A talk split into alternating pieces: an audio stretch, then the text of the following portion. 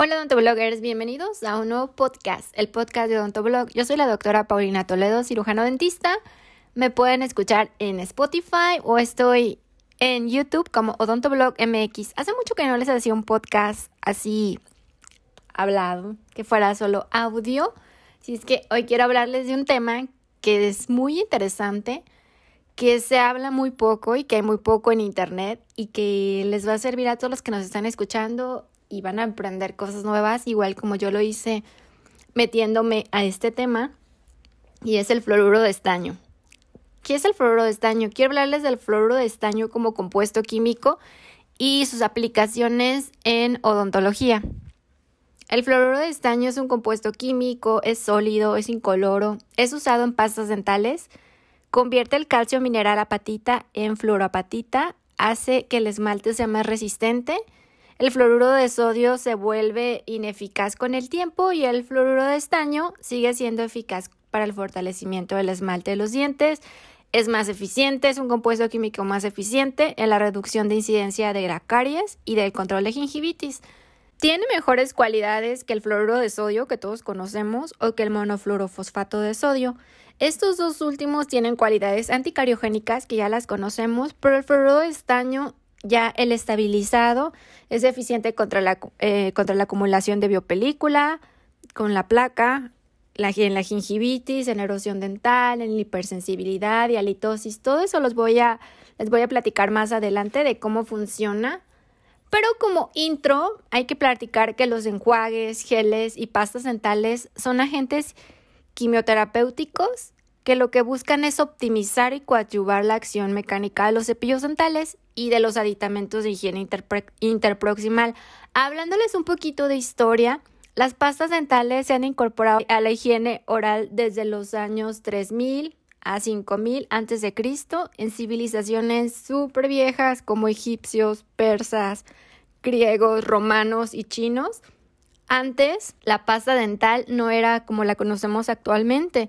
Era en forma de un polvito de cenizas, mirra, cáscara de huevo, piedra pómez, conchas de caracol, ostras quemadas, yeso, hierbas, miel, polvo de ladrillo, porcelana triturada, etc. imagínense cómo, cómo era esa pasta pulverizada y cómo le, le incluían pues todo lo que encontraban en su entorno.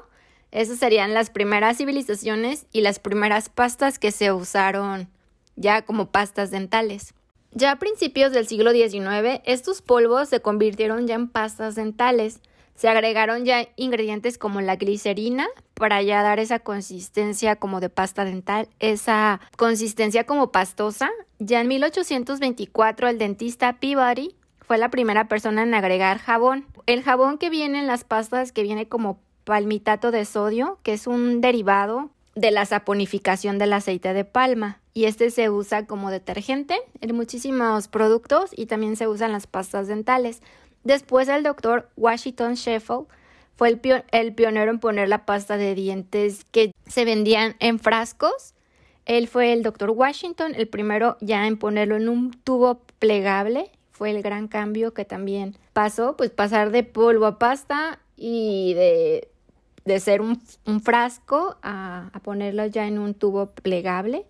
Después, en 1914, empezó con la introducción del flúor a la fórmula. Se empezó a meter ya flúor a las pastas dentales en 1914 y en 1955 Procter Gamble junto con el doctor Joseph Muller de la Universidad de Indiana, después de 10 años de investigación, sacó la pasta Lacres en Estados Unidos, que es la primera pasta con fluoruro que se comercializó en todo el mundo. La finalidad es reducir la caries, que es la enfermedad bucal. Al, ponerle flúor a la pasta, pues la finalidad es reducir la caries, que es la enfermedad bucal más común en el planeta y la que más causa pérdida de dientes.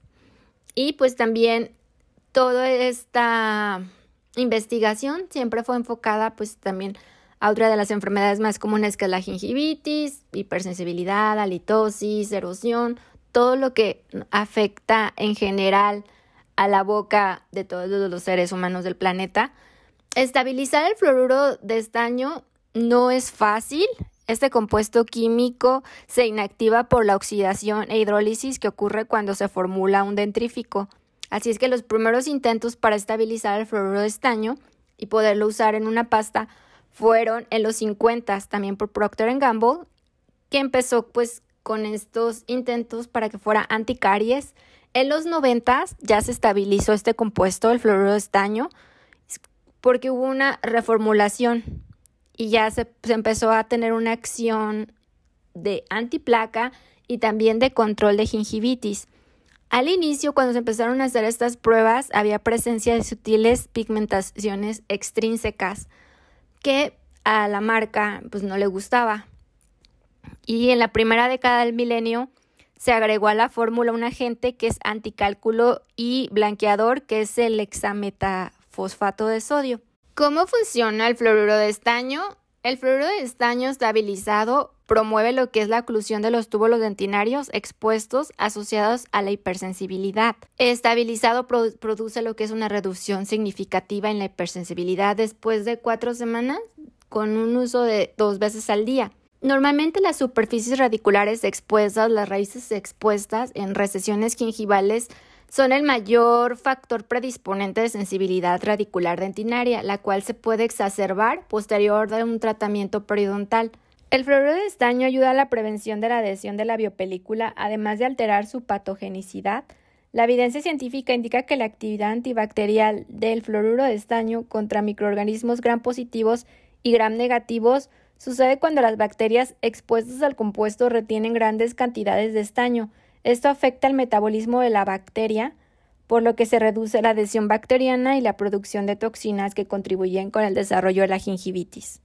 El control de caries, como ya lo había comentado, es válido para todos los compuestos de fluoruro que permiten la disociación del ion de flúor en la cavidad bucal.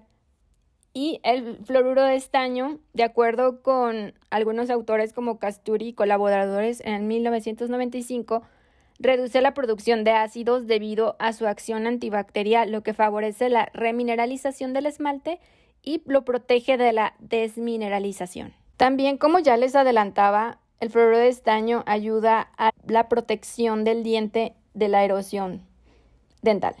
El depósito de ion de estaño en la superficie del diente ayuda a protegerlo contra la erosión dental.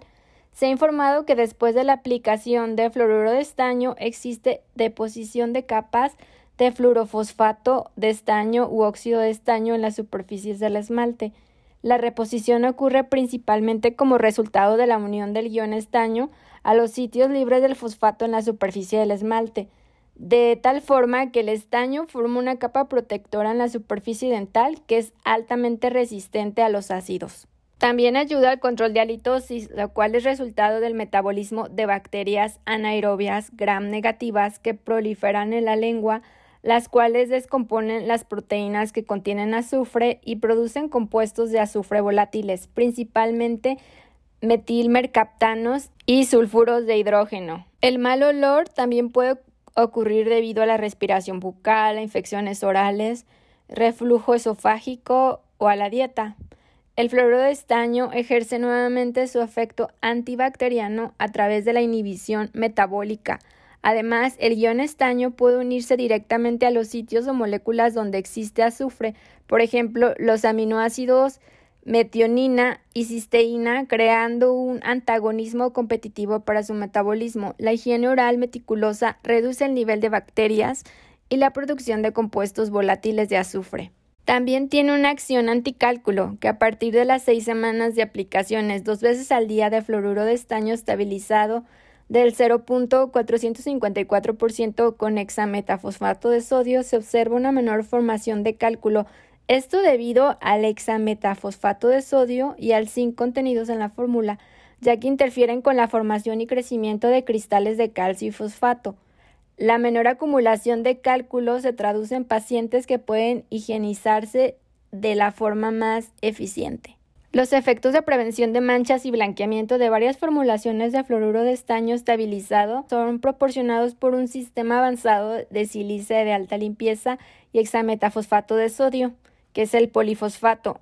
La sílice de alta limpieza elimina suavemente las manchas mecánicamente durante el cepillado, mientras que el hexametafosfato de sodio funciona químicamente. Anteriormente las pastas fluoradas tenían un solo beneficio, la prevención de caries. Actualmente la composición de las pastas dentales es compleja porque buscan ser multibeneficios. El fluoruro de estaño es único entre los compuestos fluorados porque ofrece beneficios para la salud bucal más allá de la protección contra la caries.